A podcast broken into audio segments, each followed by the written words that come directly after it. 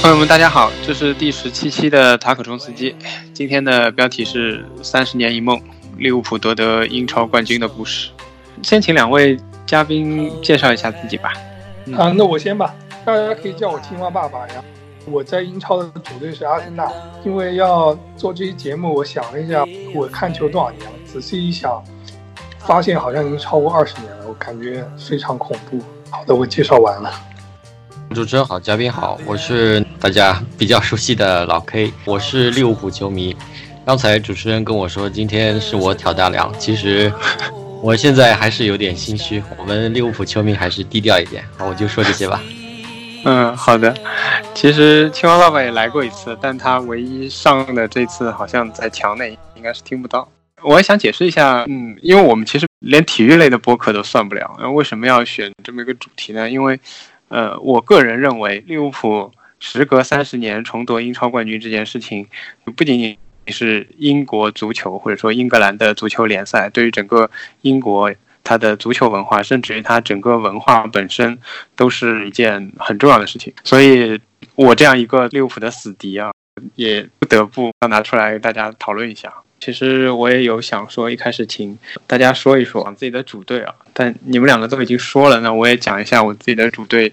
我是曼联球迷，也给不熟悉英超的听众介绍一下，我们曼联跟利物浦是有一个什么样的仇呢？这次利物浦提前八轮对吧夺冠之后，英超二十支球队、十八支球队送上了官方祝贺，只有两支球队没有做任何表示，一个是同城死敌埃弗顿，还有一个就是我们。红魔曼联，对，我想先从主队聊一聊吧。就像青蛙爸爸说的，看球二十年，各自的主队是如何选择的吧？因为我回忆了一下，我最早有印象被足球吸引，应该是九八年世界杯吧。因为那个时候大概是一个暑假无所事事的中学生，正好到那个年龄，足球世界杯那种在足球文化的夏天混合着激情的运动，给一个中学生就带来了一定的感染力。九八年世界杯。荷兰队是我比较欣赏的一球队，然后我那个时候比较喜欢他的头号球星博坎普，自然而然就会关注自己喜欢球星的队伍。也是到英超崛起，真正看的比较多，应该也是在两千年往后开始，正好是偶像崇拜那个阶段。随着转播权的引入，大家可以在国内看到球。相比西甲跟意甲吧，比赛开始的时间更加符合中国人的那个习惯，同时英超也是在那个时候。逐渐的成为一个最强势的联赛。开始接触英超以后，当然是首先关注博卡姆所在的阿森纳。那个时候，阿森纳确实也是一支强队。那个时候应该是阿森纳跟曼联两个球队争冠的队伍，其他队伍没有办法跟这两支球队竞争。十多年前了，被阿森纳圈粉，在当时打法也非常好看，还有很多的球星，应该是非常合理的一件事情吧。我们都是同年龄段的人吧，所以看球的经历往往也是比较类似的。那其实我们这一代人的印象最深刻的世界杯，那肯定是九八年世界杯。可能有一部分同学还更加早一些，因为中国的职业联赛九四年开始的，申花俱乐部是九三年成立。上海的这些小球迷们都是从九四九五年开始看中国的。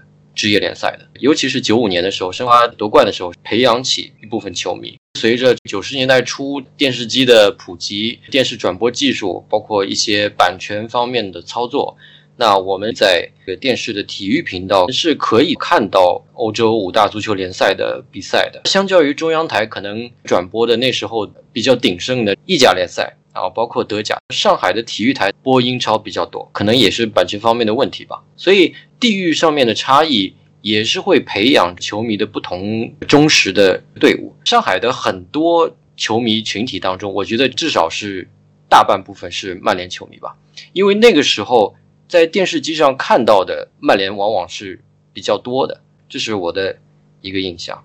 其实我不是一个二十年的利物浦球迷。也是跟个人的机缘巧合是有关系的。我记得有一天，哎，那是二零零五年嘛，大家都知道二零零五年在利物浦身上发生了什么。那时候还没有上大学，我们每一天早上起来都要听早新闻。我记得体育新闻破天荒的播了一则新闻，在昨晚的伊斯坦布尔上演了一场史诗般的欧冠决赛。我看这么多年体育新闻，从来没有新闻稿用史诗般的。决赛来形容一场比赛。那我相信这也是很多这个年龄的利物浦球迷开始关注利物浦最重要的一个机缘巧合。在伊斯坦布尔奇迹之后，慢慢的开始关注利物浦的情况。其实那个时候利物浦并不是如日中天的球队，还是有各种各样的问题，包括这个欧文走掉之后，但是始终是保持关注。包括在大学的时候跟室友打实况，我的室友是一个阿森纳球迷，然后我们每次打实况的时候，我觉得我。不能选曼联，选曼联感觉有点欺负他的意思，因为那个时候曼联实在是太强。然后我就选了跟阿森纳，对不起啊，跟阿森纳差不多的利物浦。零五年到现在一直这样关注关注利物浦，其实想想也有十五年了，也蛮长的。刚才说到那上海播放曼联的存在感比较多一点的话，让我想到一件事情：上海好像东方卫视吧，应该是比较早引进英超版权的电视台。我不敢说其他地区怎么样，在华东这边这一带，我觉得比较早能够接触到英超，看到这些实况转播的，可能很大程度上受东方卫视的影响。是后来改名还是怎么样？另外叫五星体育，据我所知，他们内部。都是曼联球迷的比例会比较高，就华东地区，甚至整个中国有非常大量的压倒性数量的曼联球迷，跟这件事情肯定是有关系的。只是刚才听到老 K 这样讲，所以我联想到这一点。突然 Q 导播故意放很多曼联的比赛，导致曼联的球迷变多了，是吧？这时候本来也就是顶尖强队嘛，放的多也正常吧。我解释一下，那个时候本身上海体育台很强大。强大到什么程度呢？青蛙爸爸刚刚说的这个，搞不清楚五星体育还是东方卫视的关系，因为上海台那时候买的版权多到自己的本地地方电视台的体育频道放不过来，同时进行的比赛，尤其是欧冠晚上两点半，如果有两场重头戏同时开打的话，那就会放到东方卫视去播。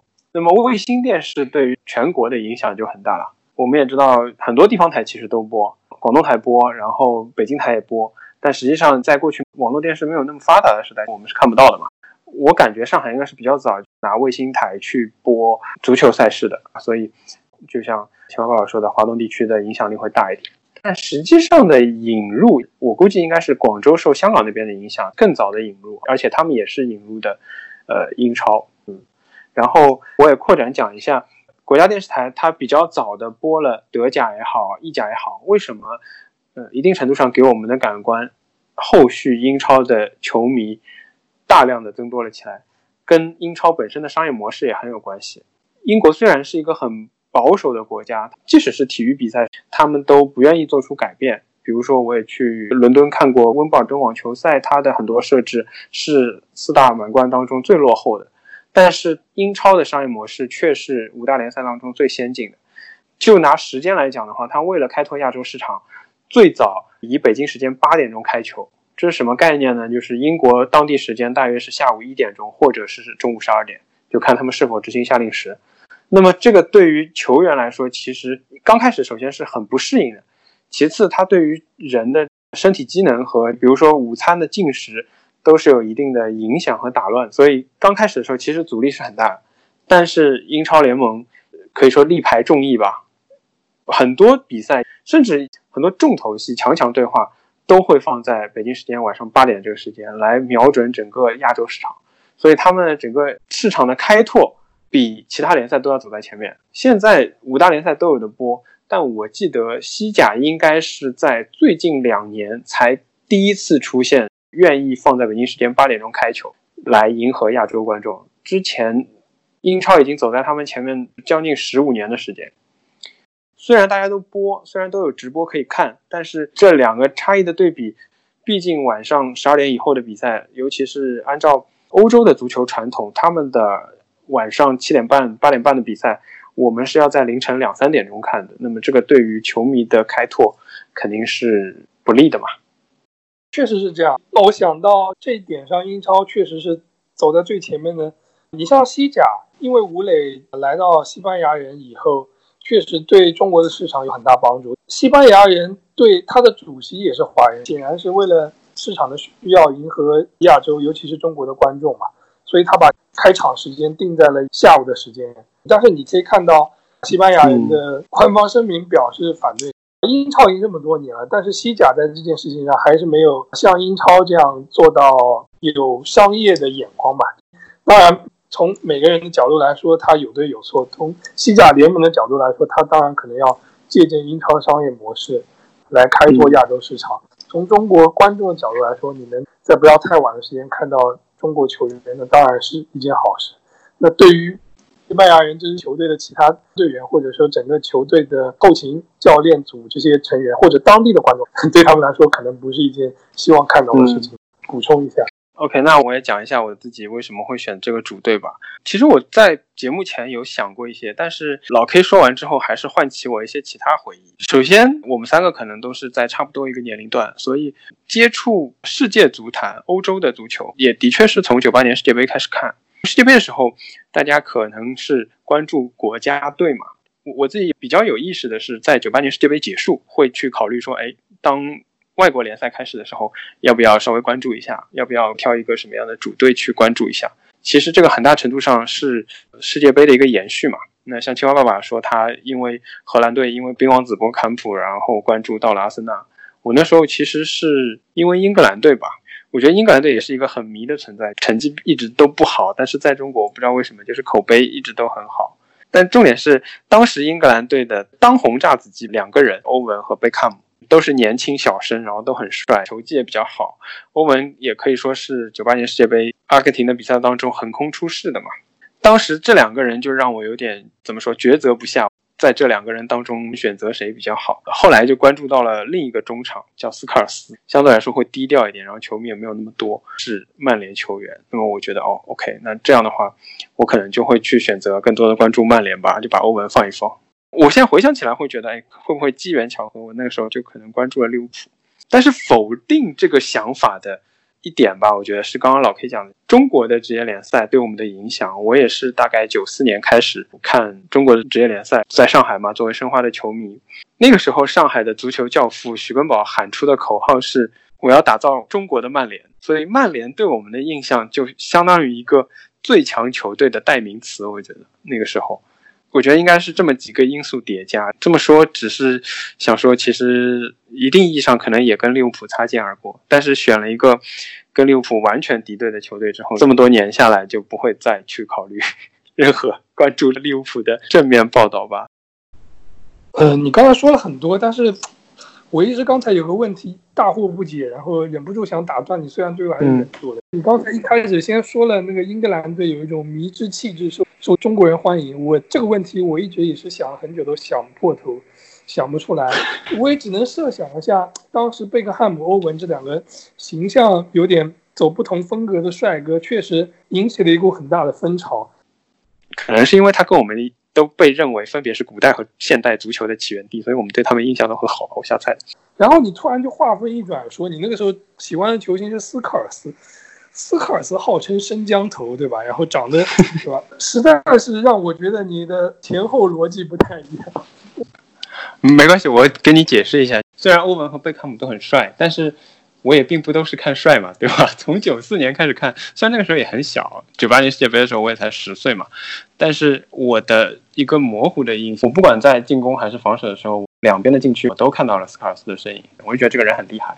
那可能是最早期对于 B to B 中场的一个认识，在贝克汉姆和欧文不相上下的时候，又让我觉得，哎，这个人的球技还不错。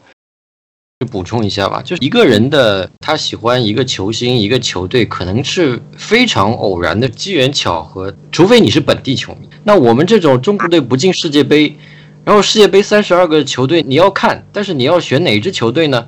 这其实都是有很多不确定的因素在里面的，包括我以前听体育节目，它里面的嘉宾聊，他为什么喜欢阿根廷队呢？他喜欢阿根廷队的原因是，阿根廷队的队服跟他的床单是一个颜色的，所以他就喜欢阿根廷队。所以喜欢一支球队的起源问题，不用把它看得太认真。对，其实我完全同意老 K 的看法，这件事情非常的机缘巧合，我只是觉得。足球这个事情，三个男人一起聊的话，就会自己聊得很开心，但是旁观者听起来可能会蛮无趣的，因为很容易越聊越深入，越聊越有那种老男人之间对话那种无聊的东西。刚刚我们三个人当中唯一的利物浦球迷这么早就 Q 了伊斯坦布尔奇迹！我觉得这个也可以再来详细的聊。这场比赛我是晚上两点半起来看直播的，那时候应该已经没有欧文了吧？上半场的时候，利物浦是零比三落后的，当时觉得已经是一个完全缴械的一个局面了，是对手是当时也是非常强大、如日中天的 AC 米兰，现在状况也并不是很好。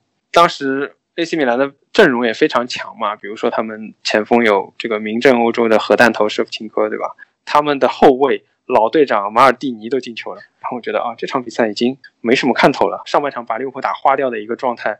对于我一个中立球迷来讲，我只是来看一下，哎，欧冠决赛会是什么一个样子。那时候我觉得可能下半场就走个过场吧，但是抱着一定的看戏的心理吧，我还是看了下去。据说很多人就上半场看完，因为很困嘛，这个两点半开始的比赛就去睡觉了。然后下半场从利物浦的一些调度开始吧，换上了一些替补球员，精神面貌焕然一新吧，我觉得开始绝地大反击。下半场连入三球以后，你就可以感觉到，首先。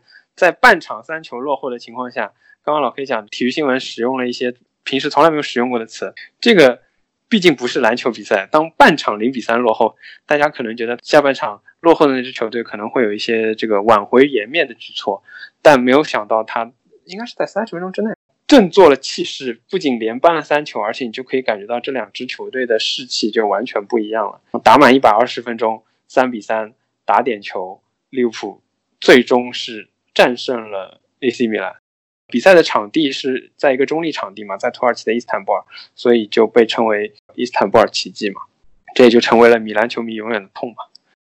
其实我相信，大家已经津津乐道了十多年。毛米每次不仅习惯了被鞭尸，而且已经习惯了先拿出来自己鞭自己，以免被鞭尸环节太惨。不如我首先先来自己鞭自己。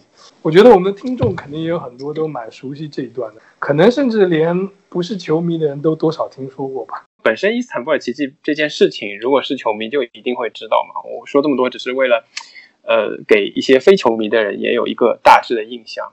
同时，的确这也是一个非常罕见的、了不起的前无古人后还没有看见来者的事件。我觉得，因为毕竟是在决赛，然后半场这么大比分的一个翻盘嘛。OK，那如果说下去的话，为什么刚才聊主队呢？是因为我觉得这么多年啊，利物浦虽然在英格兰的顶级联赛上没有获得冠军，但是其实利物浦的球迷不少，不管是新球迷啊，这两年的从克洛普入主利物浦以来，随着利物浦的打法越来越华丽，然后成绩越来越好，所谓冠军粉也好，还是老的过去的欧文、杰拉德时代的球迷，还是因为伊斯坦布尔奇迹带进来的球迷，一直以来利物浦的球迷在中国其实不少。你们刚才都好谦虚，好像说大家都是曼联球迷一样。那一个比较感慨的事情，三十年来。他都没有能够在顶级联赛上获得冠军，但是他仍然保持很大的吸引力。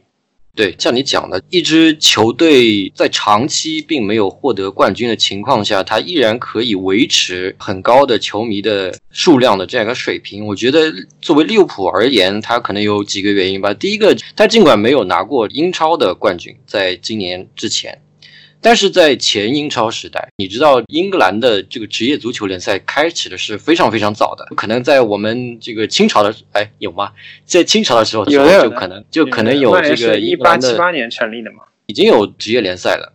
前英超时代，其实利物浦它就像英超时代的曼联一样，它首先还是有这个我们申花球迷说的底蕴在啊，这些历史还是会吸引一部分人。或者说，在球迷的内心深处，还是会提供这样一种可能性：全世界庞大的球迷群体和这支球队的精神属性，它未来会有复兴的可能。这种可能性一直在球迷心里存在的话，有很多球迷就不会抛弃这支球队，这是一方面。第二个方面呢，就我做利物浦球迷的这段时间来看，利物浦的成绩，你说好吗？当然，对球迷的预期来说，肯定是不尽如人意，但至少还是英超的一支强队。其三呢，就是很多利物浦球迷是杰拉德球迷，就像你刚才是通过贝克汉姆和欧文喜欢上英格兰，从而又喜欢上曼联。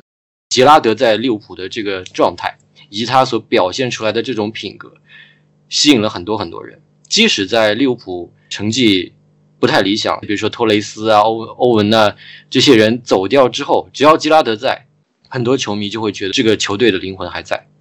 那我觉得这几方面的原因，可能是，为什么利物浦还是有很多拥趸的这个原因。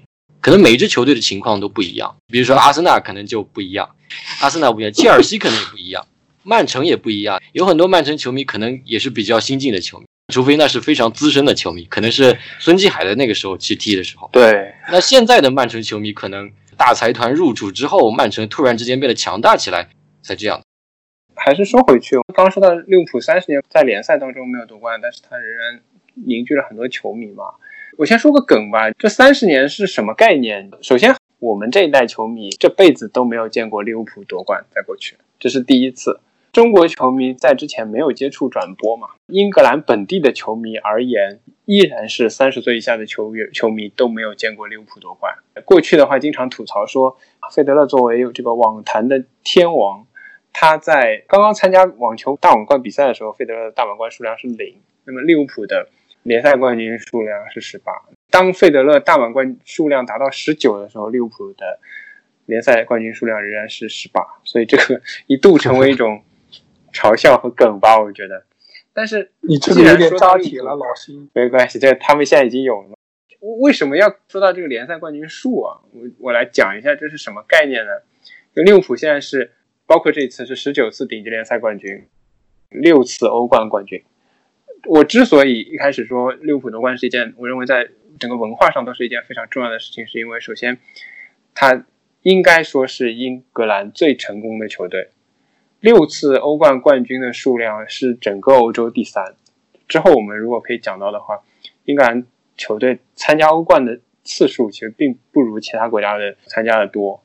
然后其次，十九次顶级联赛冠军的次数是仅次于曼联的二十次，位列第二的。而曼联的二十次，在九二年开始的英超至今是有十三次的，也就是说，扣掉十三次的话，九二年之前，曼联只有七次，然后利物浦已经有十八次了。也就是说，我们往前看的话，无论从欧战还是从内战的角度来讲，利物浦是当之无愧的整个英格兰的霸主。我觉得两方面嘛，一方面的确这三十年挺悲惨的，但。回到历史的长河来看的话，他们的确是很成功的。单从数据上看，的确是这样的。那如果设想一下，我是一个利物浦当地的球迷，而且我有一定的年岁了，比如说利物浦当地的老球迷，他对这支球队过去的辉煌的成就要比我们清楚的多得多。但是你反过来做一个海外的球迷，做一个九十年代刚刚开始看球的球迷，这十九次当中，我们只看到一次；六次当中，我们只看到两次。还是零五年，然后去年拿了欧冠，所以说从这三十年的球迷只看到过一次和两次，剩余的十八次联赛冠军和四次欧冠冠军，其实我们没有看到。你刚才说的是专业的认知，就是从数据上，在这个情况下，从一个普通球迷比较直观的认知，在当代，在我们目力所及的范围内，尽管现在的有复兴的迹象，但是在这三十年的成绩来看，包括皇马、巴萨、拜仁、曼联，那绝对是。利物浦不能比的，我们已经七年没有夺冠了。说到这个冠军数量，我也再补充一个背景吧。刚说说的有点过分对吧？讲一个故事吧。那么这个故事告诉我们，做人还是要低调。我们知道，英格兰的球迷很大一个文化是他们在用简单的往复的词语构成的助威的歌曲来给现场自己的主队加油，给对方以很大的压力。就曼联和利物浦分别被称为红魔和红军嘛。二十年前的双红会，利物浦球迷曾经嘲讽过曼联，说等你们拿到第十八座冠军，跟我们平起平坐的时候再来跟我们比比，否则的话，我们就是整个英格兰最强的球队。曼联就一口气一直拿到了第二十个冠军，然后当时也很嚣张，就在新的双红会里面，那时候曼联就说我们已经把你们踢下王座了嘛。拿完二十个之后，我们就从一三年到现在就再也没有拿过嘛。其实这也是一个蛮有趣的现象，往往是。同城死敌也好，或者说一个国家的国家德比级的球队也好，比如说皇马和巴萨，甚至是中国的一些球迷，比如说申花跟国安跟大连，其实，在球场上他们都是死，但是他们往往会发展出一种相爱相杀的英雄惜英雄，但是没有人跟你们相彼此仇视的这种文化，我觉得这也是一个蛮有趣的球迷文化的现象。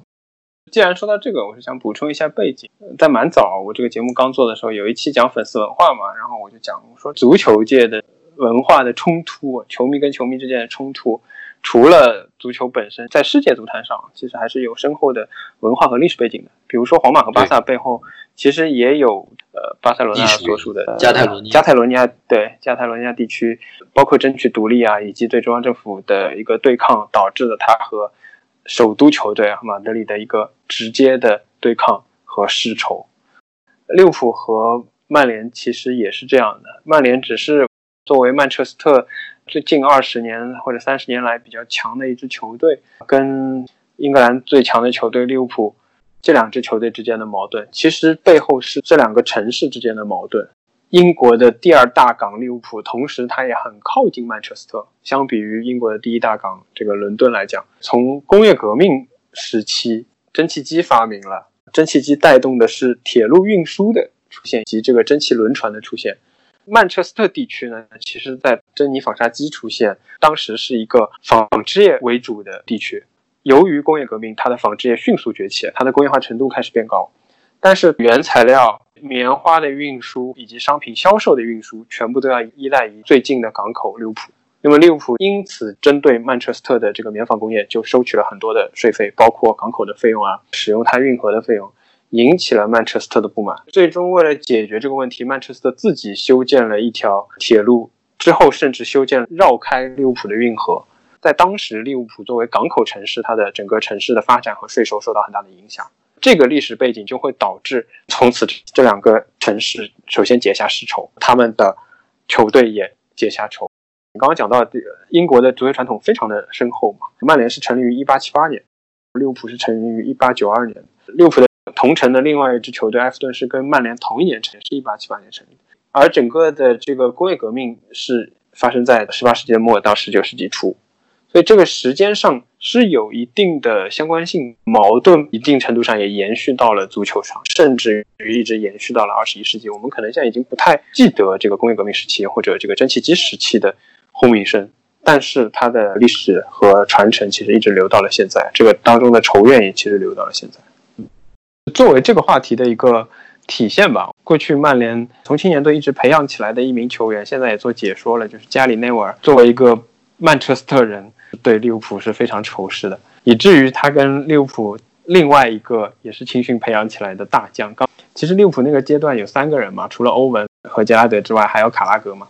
所以他之前跟卡拉格两个人都是踢后卫的，位置都差不多，敌意是非常深吧。但是他们做了解说之后，因为经常在一个演播厅里面要相互发表意见，体现出来他跟卡拉格有一种相爱相杀的情绪吧。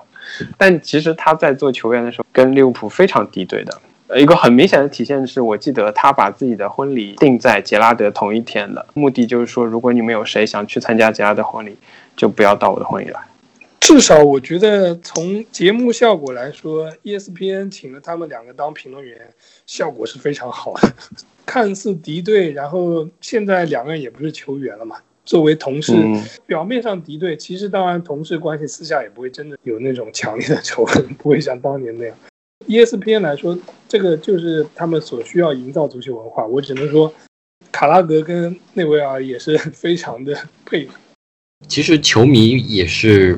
普通人组成的嘛，他们是拥有一个共同的文化的群体。你可能讨厌一样东西，但是这样东西当中可能又有一些因素会打动你。这个内维尔和卡拉格他们都是球员，他们的职业都一样。其实足球当中、比赛当中、职业生涯当中有很多东西他们是可以相互理解的。那这种相互理解，我觉得也是球迷文化当中。敌对之外，深一层的这样一种东西，品味起来也是很有吸引力吧。我很同意老 K 的看法，其实我也蛮深有体会的。我觉得比较恰当的一种球迷的文化是，我虽然可以跟表面上是死敌，我们互相调侃也好，甚至在两队进行比赛的时候，可能会言语会比较激烈，这都不是问题。但是往更深的层次，我们都是球迷嘛，我们观赏的其实差别不是很大。我们喜欢让这支球队也是机缘巧合，说不定当时。事情稍微有一点点变化，你就现在跟我是同一支球队的球迷。让我比较遗憾的是，最怕有一些球迷他会把这种死敌的东西太过入戏或者太过当真。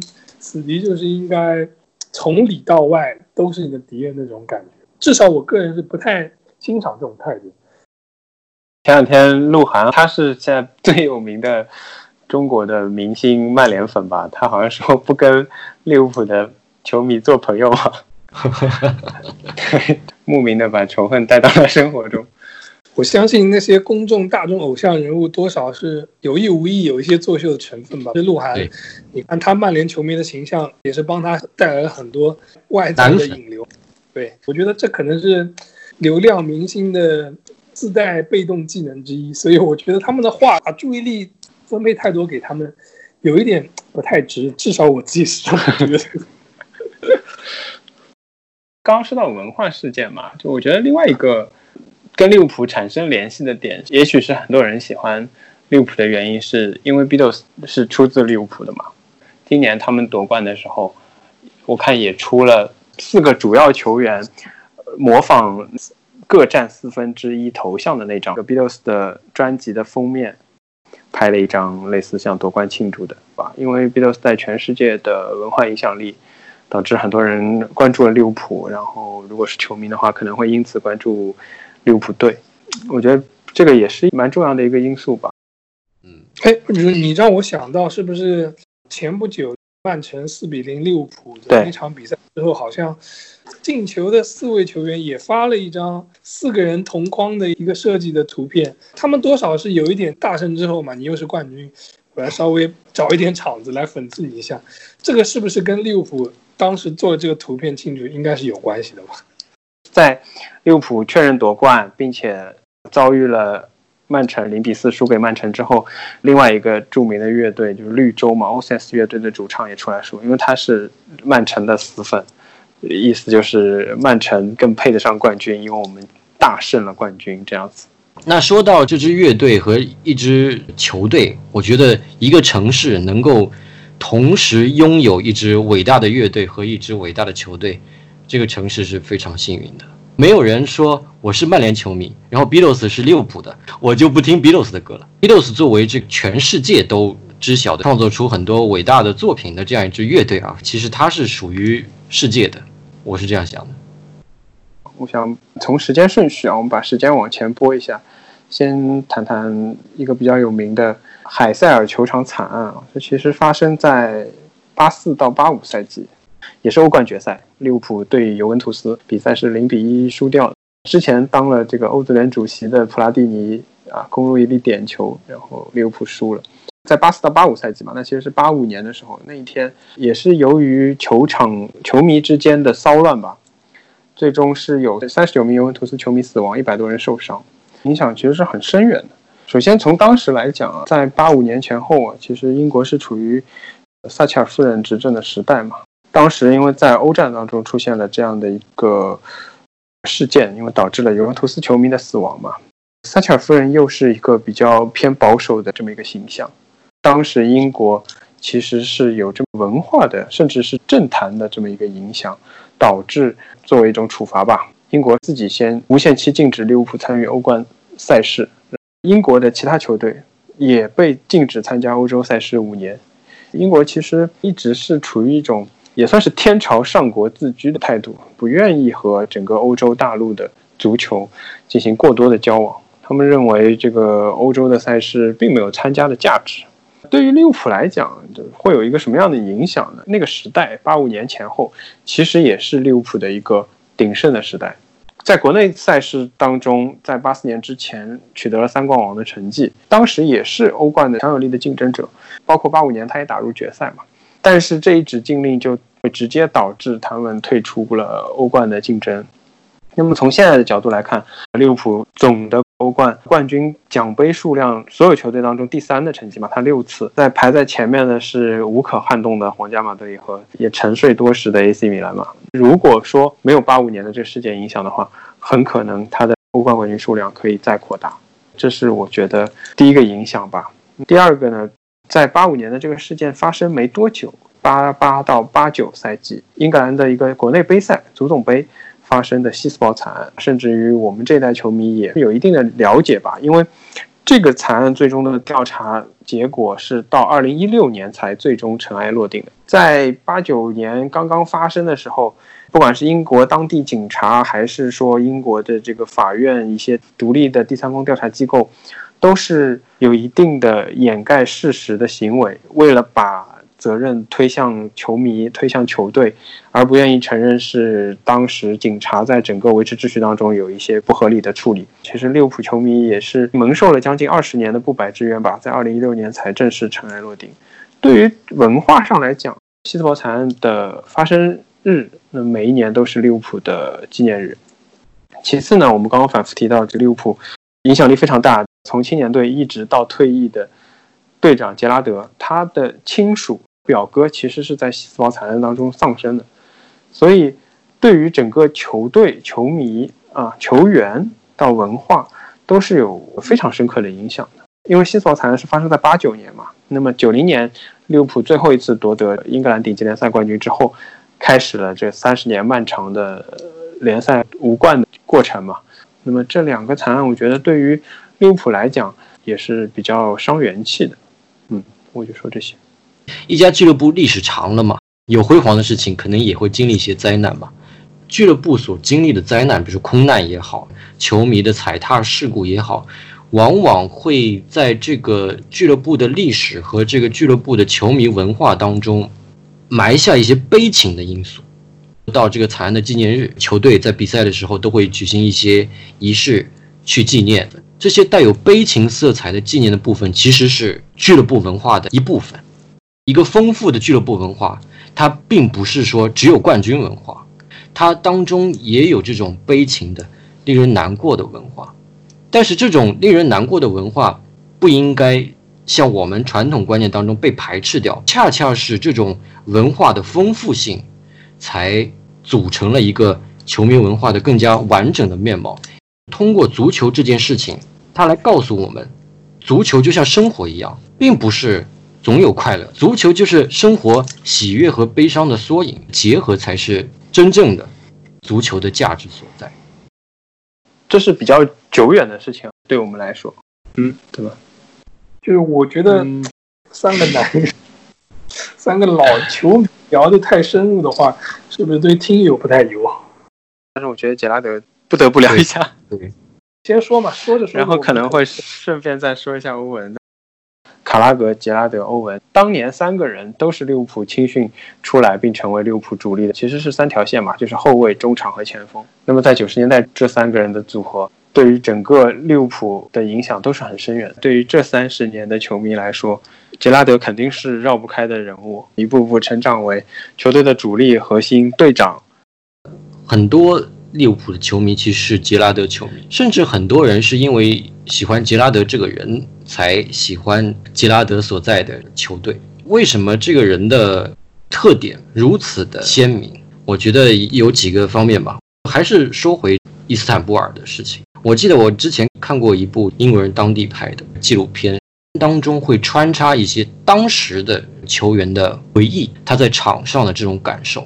在上半场零比三落后之后，又是在欧冠决赛这样一个大场面的情况之下，我们注意到一个细节，就是吉拉德在一次头球破门之后，他有一个非常鼓舞士气的这个双手向上挥、鼓掌鼓励队员的这样一个动作。纪录片里很多的球员，在回忆这一段现场的时候，他们会觉得，当你的队长在球队陷入绝境的情况下，他用自己的行动。打入一球，并且用自己的姿势、语言来鼓舞你的情况下，精神上受到的鼓舞是非常强烈的。如果电视转播有放到，如果现场的球迷有看到吉拉的动作是如何鼓舞他的队友们，相信球迷也一定会被这种精神属性所打动。这一个场面其实就很好的表现了一个有血性的球员，而且他是一个队长应该拥有的品质。录节目之前，我还在想，杰拉德给人的印象是很刚硬的球员，但是他又不是那种糙汉，他的形象还是比较饱满的，刚毅坚强是我们刚才讲的一方面。第二个方面，他的形象就是忠诚。一个球员的所有的职业生涯。从他出生的地方开始，从他儿时的梦想开始，从青训开始，一直到退役，都在一支球队、一个城市。其实这种例子在世界足坛并不是很多，尤其在资本注入职业足球之后，球员的转会越来越频繁，球员的身价越来越高，这种忠诚显得尤为的珍贵。足球它就像打仗一样，我们球迷就像看两支军队在打仗一样，忠诚是战士的第一品质。可以举利物浦引进过又走的其他的球员，那些回安菲尔德被嘘声淹没的球员，再让他们跟杰拉德比，我们不能说这些球员去到更好的打引号的啊更好的球队赚更高的工资，享受更高的身价，他们错了吗？他们没有错，但是他们缺少了比较老派的、比较传统的、比较受球迷认可的精神因素或者说文化因素，就是忠诚。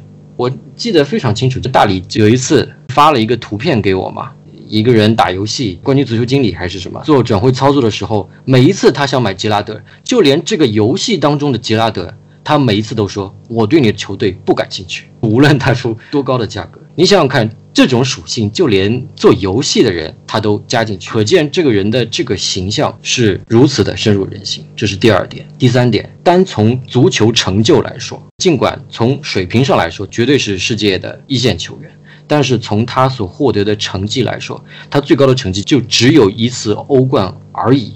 他是一座城市的英雄，但同时，就像利物浦的队史一样，在他的身上也有一种个人经历上的。悲情，这种悲情色彩又是很多偶然的事件所组成的，很多梗，很多段子，比如说滑倒啊、红牌呀，这些很偶然的事件所导致的失去冠军，让杰拉德成为了一个悲情的英雄。相较于其他的球星，恰恰是他身上的这种悲情，我觉得是更加打动人。如果你不是球迷的话，你可能无法理解。如果你不是利物浦球迷的话，可能你无法像我们这么感同身受。但是如果你是利物浦的球迷，一定能够感受到人生经历当中的悲情和遗憾所带来的震撼力。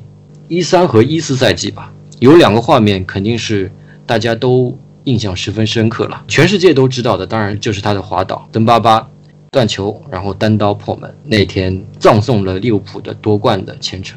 其实还有，也是那个赛季的一个画面，就是他在战胜曼城之后。其实我作为相信一些玄学的球迷来说，我觉得他不应该在那场比赛之后就表现出过于激动的情绪。但是这种情绪又很感染人。他在呃比赛之后当场就把所有的队员都召集在一起，发表了一篇在利物浦球迷心目当中的国王的演讲。其实内容很短，他讲话的原文是。好，今天我们赢了，一切都过去。下一场对诺维奇，我们一样把它赢下来就可以了。短短的画面，在我们球迷的心目当中，其实是很有分量的。其实夺冠那一刻，也许并不是一个人最欢喜的那一刻，恰恰是你感受到与冠军奖杯一步之遥的时候，内心的激动和期待。尤其是这么多年，利物浦他的成绩往往不是很理想的情况下。在一三和一四赛季终于可以触摸到冠军奖杯的时候，一个老队长在他没有几年就要退役的时候，如果可以实现球队复兴的第一步，相信作为球迷的人都是可以体会到他的心情是如此激动。但是就是这一两个礼拜的差距，从天堂到地狱，就组成了这个人的人生。我可以总结来说，吉拉德是一个。传统意义上的杰出的队长，又是一个很饱满、很丰富这样一个悲情英雄。他也许不是足球成就最高的队长，但是他可能是足球史上为数不多的特殊的队长。我觉得聊利物浦，尤其是最近十几年的利物浦，他值得花这么多笔墨去总结、去聊他。已经说的很详细了。你刚刚说了有一点，就杰拉德他虽然很刚毅，但他并不是一个很粗糙的这种硬汉式的人物。比如说在国家队就比较明显啊，他跟兰帕德这个所谓的双德嘛，一直是不太能够产生所谓化学反应嘛。我觉得一定程度上，他的性格上以及他在球场上相对来说不是很张扬和外向，他是比较内敛的啊，比较深沉的，所以。在这种情况下，当一三到一四赛季看到他在赛后做演讲啊，我觉得有一种回到零五年欧冠决赛的时候，他在现场以身作则来鼓动整个球队一样，是有相同的效果的。当然，最终没有得到这个预期的结果嘛，没有得到预期的结果的重要的因素，你刚刚也讲了，他在跟直接的竞争对手切尔西的比赛当中，是由于他自己的滑倒导致了切尔西的。进球嘛，其实在这几个画面里面，直接的体现出他的刚毅、他的领导力、他对球队的这个深沉的爱，以及一定程度上的悲剧性，整个的形象都蛮明确的。作为曼联球迷来看的话，杰拉德作为利物浦队长的体现，可能也是体现在他对曼联的敌对上，比如说在双红会当中进球亲吻球衣啊，他应该也是很少失去理智的人。双红会当中，因为下半场替补出场，上场就有一次故意的犯规导致红牌下场，也是在他职业生涯中，在我印象里也是非常少的。可能作为曼联球迷，我们更多的是以此取乐吧，说实话。但更多的中立球迷，嗯，或者利物浦球迷，更多的可能看到他因为对球队的爱吧，跟死敌比赛中的迫切的心理，尤其是作为一个队长，那个时候又是职业生涯走入。末期在上半场完成做替补的情况下，他的这种急切。因为这场比赛我也是看他那阶段之之前不是受伤嘛，一般都是下半场出场那一阶段，的确是我在电视机前也感到很奇特，也被震惊了。我觉得职业生涯比较少见，对，而且只有四十三秒上场，直接踩踏红牌下场。我要再贴一个标签，悲情嘛。悲情上面还要加一个宿命般的悲情。你说，把球队带到一个高度是他，但是摔倒也是他们。这种偶然事件也发生在他的身上。通过一个人体现了这支球队两个完全不同的方向，这就是这个人的宿命所在吧？我不知道世界足坛还有没有第二个杰拉德有这种宿命的了。有吧？有可能队长罚失点球可能有，但是这可能，对对，巴乔可能有。可比性也不是说最强，嗯，因为赛会制跟联赛还是有区别。对，说到这里呢，我决定给大家放一段著名足球解说，同时也是利物浦球迷的詹俊，在杰拉德为利物浦效力的最后一场比赛赛后，动情的一段演说。最后一场比赛，杰拉德身披利物浦队的球衣打完了，没有像零五年的伊斯坦布尔、零六年的。卡迪夫城的足总杯决赛那么壮烈，但他还是一如既往，在球队处在困境的情况下挺身而出，帮助球队打破了零比五的这样尴尬的局面、尴尬的比分，攻进了自己在利物浦俱乐部里边的第一百八十六个进球，完成了自己的最后一场的演出。他在俱俱乐部里边，在利物浦队从九八年的十一月开始第一次亮相，在利物浦队里边踢了十七年的时间。我解说英超也有十八年的时间，我看着杰拉德从一个毛头的小伙子，成长为球队顶天立地的英雄，成为了一个真正的男子汉，成为了敢于担当的球队的队长，也成为了三个孩子的爸爸。很可惜，下个赛季没办法像今天这场比赛一样，再次在比赛里边喊出“杰拉德这球进了”这样的解说词了，因为。杰拉德明天，他将不再是利物浦队的球员了。他将前往大洋的彼岸，开始他新的生活，开始他新的冒险，开始他的平凡之路。是的，杰拉德过往他曾经摔倒过，他曾经滑倒过，他曾经自摆乌龙，他曾经回传失误。你们可以嘲笑他，但他是一个忠诚的象征。那些失误都是他从云端跌落凡间的瞬间。大家看一看，看看杰拉德，想想自己，或许是这些跌落凡间的瞬间，让杰拉德拉近了和我们这些凡人之间的距离，让我们觉得他是那么的亲近。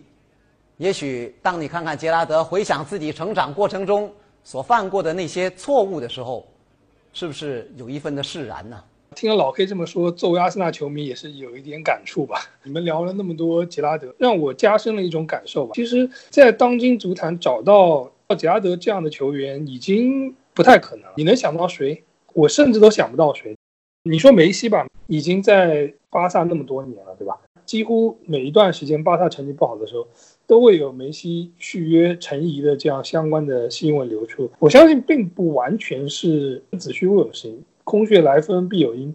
梅西如果有一天出走巴萨，在目前状况下，他不是完全不可能。他跟杰拉德给你的感觉不一样，太阳报都不会去写杰拉德转会的绯闻。就我比较熟悉阿森纳来说吧，也顺便谈一谈，我认为阿森纳这支球队长期以来的他的病根在哪里？他也是传统的老牌的强队，也是历史悠久，不逊于利物浦，但是他好像至少在近十多年、二十年，他没有给人那么强的。一个俱乐部文化的感觉，就像刚才我们回顾了很多从西斯堡惨案到杰拉德的故事，这样老 K 非常强调球队建队文化的重要性。但是阿森纳这个球队有给你感觉有一个球队文化的感觉吗？好像你找不出来。麦队长呀，海布里，那不能算文化吧？那是一种负文化，它跟文化积累正好是反面。它是一个球队走下坡路的时候，由其他人的调侃形成的一种反面的文化。它给这个球队。本来就不富裕的球队文化雪上加霜，今年有可能还会再卖队长的。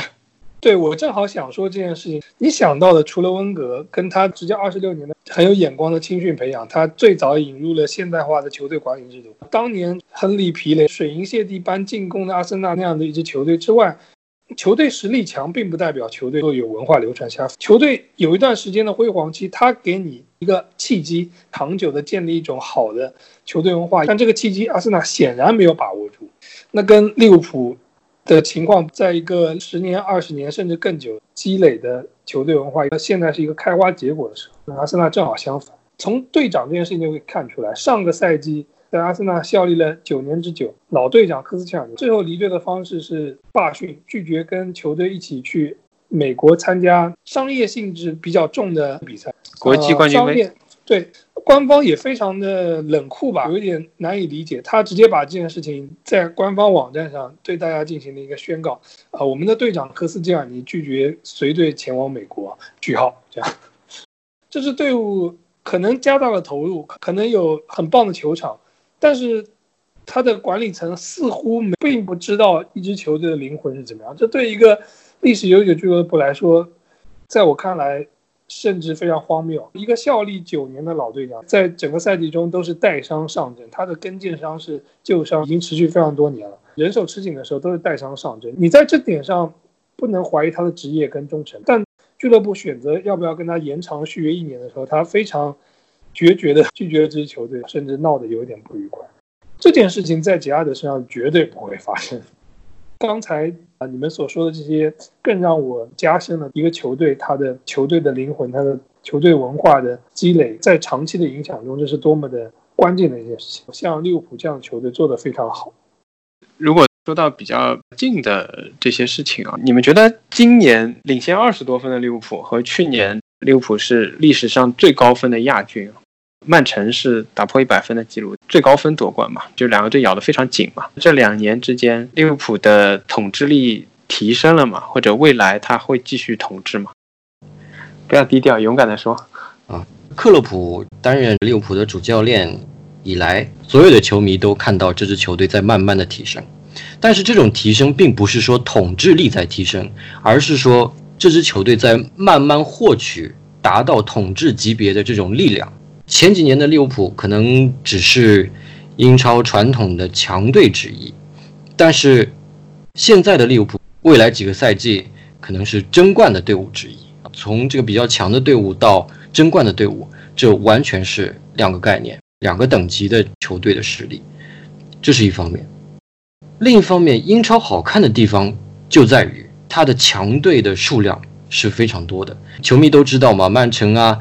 曼联啊，利物浦啊，热刺啊，切尔西啊，阿森纳，这些都是竞争力非常强的球队。其次，他的中游球队也不是很弱的，有时候也会出现呃专门战胜强队的这样一些机器。反观欧洲的其他联赛呢，你看德甲近些年还是拜仁的天下，西甲那就分为西超，皇马和巴萨自己组一个联赛，可能还有一些其他的球队在三四名当中争一下，但是。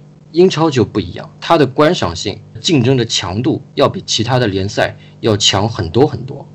在这种情况下，讨论利物浦的统治力，我觉得利物浦还没有达到能够统治英超的这样一种程度。甚至来说，现在英超是没有一支球队可以说我在这个联赛当中是拥有绝对统治力的。我相信瓜迪奥拉可能也不会这么说。我记得前两天在看克洛普的采访的时候，记者问他：“你有没有想到卫冕的办法？”记者用的词是 “defending”。克洛普的回答是：“我们要做的不是卫冕，我们要做的是在下赛季再一次争冠。”我相信英超还是群雄逐鹿的这样一个状态，并不是利物浦一家或者利物浦和曼城唱双城记，并不是这样的。作为利物浦球迷，因为我们看惯了这么多年啊这个心酸的历程，我们也就不太着急于扬眉吐气了。我们还是采取一个比较保守和谨慎的态度，话不要说的太大，是这样。我觉得“统治力”这三个字可能是有一点说的太严重了。确实，英超就像刚才老黑所说的，即使是那么强的曼城，跟现在这么强的利物浦，最多能在一两个赛季的时间范围内勉强用一下这个字眼。我觉得是不是这个问题，我们理解为实力更加没有争议一点吧？其实有一个转变，我相信老 K 这样的资深利物浦球迷能够看到，利物浦是依靠着。克洛普在多特就成名摇滚重金属足球的哲学，快速的高压的节奏风格，几乎完全是高一等的存在。所以面对利物浦的压迫，很多球队一开始对他们来说都有一种震惊的体验吧。这个赛季的利物浦拿了欧冠冠军以后，他的风格有所转变，他变成了一个更加均衡的状态。以前利物浦的摇滚重金属的风格，它的特色是进球多，进攻非常的强势，但是。一定程度上以牺牲防守作为代价，所以五比三或者是三比二这种比分经常出现。但是在范戴克跟阿里松引入以后，在硬仗的时候，在他原来的风格渐渐被一些球队所摸到，渐渐的没有那么有效的时候，他能够用一比零、二比一这样的比分取胜。而且你可以看到最可怕的一点，我认为是利物浦他经常在补时阶段。或者比赛最后阶段终结比赛，这个赛季的上半阶段是给我感觉最深的。直到疫情之前，他被沃特福德这支保级球队二比零击败。那场比赛我正好看了，他竟然是被沃特福德打爆了。一支榜首球队被一支降级区的球队长时间的压着打。当时我有那种迹象，就觉得利物浦的那个打法、那个神经，是不是绷得太紧以后，他还是会有一定的松懈的时候。当然，你可以说不幸，也可以说幸运。几个月的疫情期间，得到休息之后的利物浦，他还是能够保持这样的非常高水平的实力。他下赛季的展望，我认为统治力这三个字很难说，但是实力绝对是顶尖的。他还是跟曼城有一个五五开的这样的一个局面。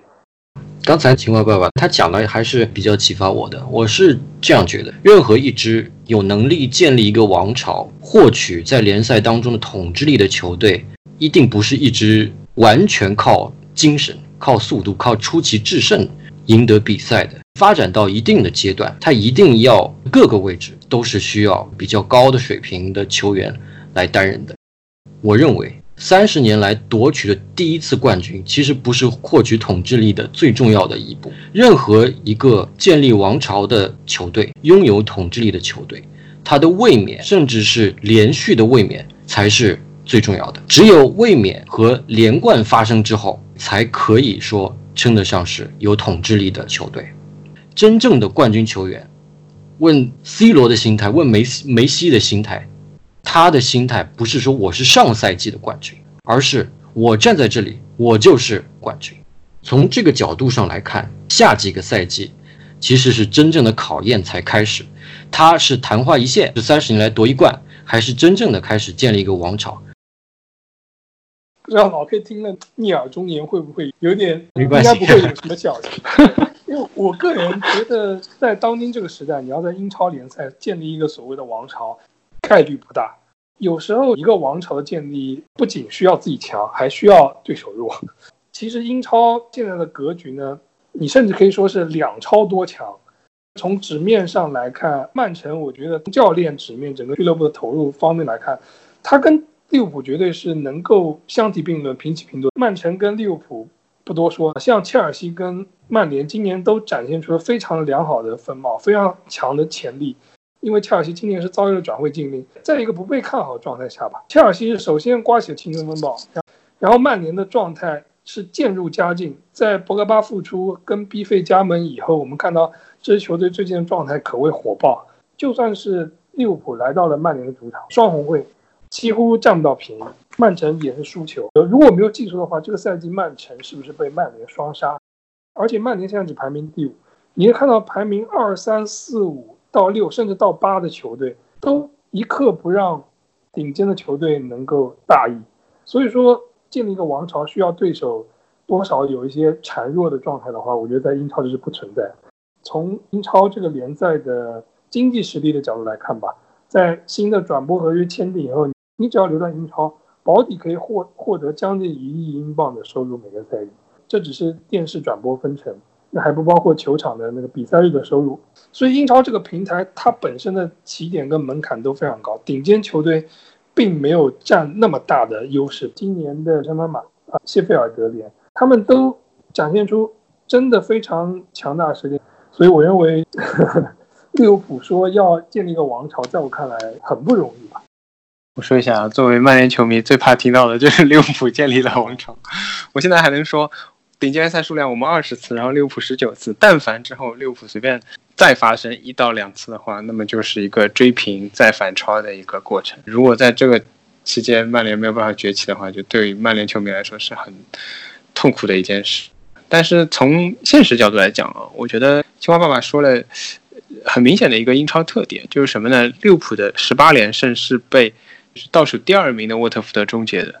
对于英超来说，其实它不仅是中游球队，甚至于到了降级区，整个二十个队没有一个队是可以让任何一个人说十拿九稳的。我记得有一年，曼联的整体表现还是不错的情况下，球队整个赛季六战升班马全部都没有获胜，这其实折射出的就是英超整个的竞争的模式。上赛季的。最终的竞争局面啊，其实对于曼联球迷也是一个，呃其实我们没有什么竞争力，为什么戏这么多呢？就是 也是一个很煎熬的选择。具体是利物浦和曼城咬得非常紧嘛，最终曼城是史上最高分啊，破百夺冠的。当时要面临的情况就是，要么利物浦夺得第十九次冠军，重新回到正轨；要么曼城夺冠。那么曼城夺冠将是在。一二到一三赛季，曼联夺冠之后，六年来第一次出现有球队可以卫冕。按照这个逻辑，如果利物浦能够实现卫冕的话，一定程度上可能就是一个王朝的开启吧。对你刚刚说的那个疫情，你来 Q 一下嘛？因为的确要考虑传播的比较多，可能不并不是专业或者说很多年的球迷吧，我觉得。因为疫情这件事情闹到五大联赛都停摆这么久，那也算今年的最大的。我本来以为是应该大家会谈到，其实我比较想吐槽的是英超重启这件事情，在我看来做的不够好。先从现象说起吧，因为疫情回来，阿森纳应该是第一场回来就要打曼城，非常的苦逼。你以为疫情休息了几个月？但实际上的效果是怎么样？比赛进行到六分钟的时候，扎卡，扎卡是阿森纳最终，呃，可以说是非常不玻璃的，就是不怎么受伤的一个球员。他可以算阿森纳这支伤病很多球队中的铁人。六分钟的时候，他在无球跑动中自己受伤了，也就是说六分钟就损失了中场的大将。然后到二十分钟的时候，中后卫马里也是在无对抗的情况下，没有发生碰撞的情况下，严重扭伤脚踝。这个受伤频繁的情况，其实是有统计显示，在复赛以后，各大联赛球员受伤的比例是大增的。英超当然不例外，因为英超是以身体对抗激烈著称的嘛。因为球员在居家隔离期间，他没有办法进行有系统的训练，也没有达到能够上场比赛的强度。复赛以后，因为你要赶进度，一周双赛，基本上三天就要打一场比赛，而且是在。我刚才说过的这样的一个身体条件下，其实我认为相当的不负责。那你也可以看到，这个联赛它的核心的逻辑依然是钱，商业是远大于对球员保障的。这样的模式它存在就一定是合理的嘛？就像我一开始也讲，西甲也在往这边靠，西班牙人要抗议，但这个声音一定是被淹没的，他没有办法跟那么大的一个潮流去抗争。我想说的是。这项世界第一运动已经风靡了那么久，我们离它最初的那些设想跟观念其实已经非常的不一样。比赛的时候，它的翻译还是 game，但是它已经完全离开了 game 的这个的意涵。所有的游戏，它在哲学上讲，都可以是另外开辟了一个特殊的空间，在这个空间里边，世俗的原有的秩序被悬置，就像欧洲跟美洲历史上的狂欢节一样，世俗的一切应该得到暂时的倒置，在这个倒置中，人能够得到一些解脱。在 game 结束的时候，大家重新获取力量，然后再回来。如果要实现它的功能，在这个过程中，你原来重要的东西应该变得不重要，原来不重要的东西应该被重新看到。这件事情在当代的 game 中已经没有发生，它跟现实已经建立了极其紧密的关系，完全就是现实的一部分，甚至是在增强我们的现实。所以你可以看到，商业的逻辑、新自由主义的逻辑，在 game 中大行其道。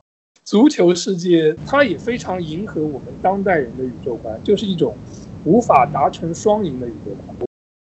首先，我们必须分出胜负。即使两个队都尽了全力，奉献了一场非常非常精彩的比赛，最后我们打成了五比五平，观众看到了十个精彩的进球，但是又怎么样呢？我们各拿一分，双方脸上没有笑容。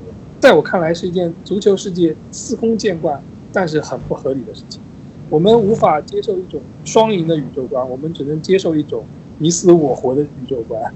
不知道你们有没有一些相关的感受？其实刚才青蛙爸爸讲的非常好，一项运动有自己本身所要展现出来的逻辑和精神。社会和经济发展到现在这个阶段，它进入了体育运动领域。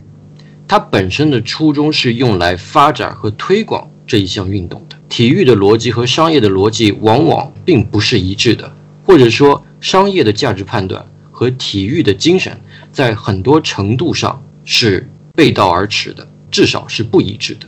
在这种情况下，我们要避免的是用商业的逻辑去俘虏、去排除体育的精神，使体育过度的。遵从资本的逻辑，以至于它变成了每个礼拜全世界的球迷通过电视转播也好，通过现场的观看也好，看的一场表演。但是体育本身绝不仅仅是表演，商业和资本本来是用来发展和推广体育的，现在它开始俘虏体育了。我还可以把这个问题拖回到利物浦身上。作为利物浦球迷，当利物浦夺冠之后。你知道我的情绪其实并不是快乐，而是感动。正是这种带给你感动的东西，才是体育打动你的那那个点所在。体育运动它的真正的价值所在。如果以后这些感动都没有了，有再多的冠军，其实也是没有意义的。体育运动对人的价值，它恰恰是资本的逻辑所不能给你的。你们两个都。拔的好高啊！我说一个具体的吧。其实我们在之前聊德甲复赛那一期的时候有聊过，多特蒙德啊，他的主场威斯特法伦体育场气氛是整个欧洲大陆可能最好的。但其实欧洲或者说呃世界最狂热的主场，甚至还有比威斯特法伦体育场更狂热的主场，比如说土耳其的伊斯坦布尔，加拉塔斯雷的主场也被称为地狱主场，它的主场氛围超过。德国多特蒙德的威斯特法伦体育场，更进一步，如果到阿根廷，比如说博卡和河床被称为世界德比，可能是世界上火药味最重的比赛。这几个球队的主场气氛可以说是世界上前三或者说前五，保守一点说。那为什么在这种时候我们没有听到皇马、巴萨、拜仁啊，然后包括曼联啊，甚至于利物浦这样的名字？其实不在于说当地的球迷。不够狂热，或者当地的球迷给予球队的支持不够大，而是在于说，其实这些球队由于他们的世界影响力，他们的世界范围的球迷实在是太多了，他们的商业价值实在是太高了。他们的球场每一场比赛有很大一部分都是给只去那一次的游客，或者说其他作为球迷或者说是有兴趣的人买走了。很多的人其实可能是观光性质的。这有点类似于像，比如说维也纳的金色大厅，它的歌剧院，它就专门有针对游客的这个项目，它的这个演出就是给游客看的。那这时候他所期待的观众反应，可能跟一场高水平的，比如说新年音乐会的观众反应其实是不一样的。那么这个反映到的是全球化和资本运作下对于足球本质本真的东西，在比赛当中、球场氛围当中是有影响。当年曼联比较敢说的队长罗伊坚，他就批评观众在场球场边吃薯条、嚼汉堡。对于球场发生的事情，其实并不是很关心，因为你如果去想象一个游客的状态，那他在球场边就肯定不是那么投入的，这会影响到球场的反馈也好，整个足球比赛当中的氛围也好，我们就会发现，在那些远离资本化的地方，反而能够找到更本真的、更传统的足球氛围。你看，球迷就是这样，就是利物浦球迷，你让他聊资本，他也可以聊回利物浦。你让我聊，我也可以聊回曼联。这种反应是足球这个东西，对于我们这些老球迷来讲，对于我们整个阅历，甚至于人生观、世界观是有很重要的影响。今天可能也蛮长时间了，最后这部分聊的挺好的。这个当中的内容也有一些啊，所谓三个老男人在讲的一些。这足球这个运动，外人可能没有什么兴趣的内容，也有可能我们终于讲到一些上升到哲学层面的话题。让人抱歉的地方，可能有些人会在某些部分听得无聊吧。但我觉得我们三个聊的都蛮开心。另外一个就是，至少我自认为聊到一些比较有意义的内容。那今天的节目就到这里，谢谢大家，再见。好，谢谢大家，拜拜。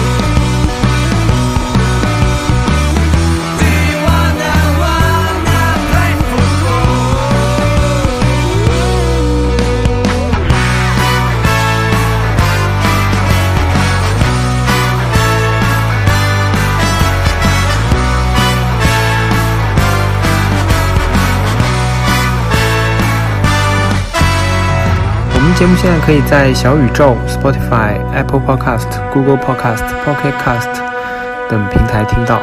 如果您使用泛用型播客，可以输入节目简介中的 feed 地址来进行订阅。如果你都听到这个位置了，我猜想你应该对这期节目还是比较有兴趣的。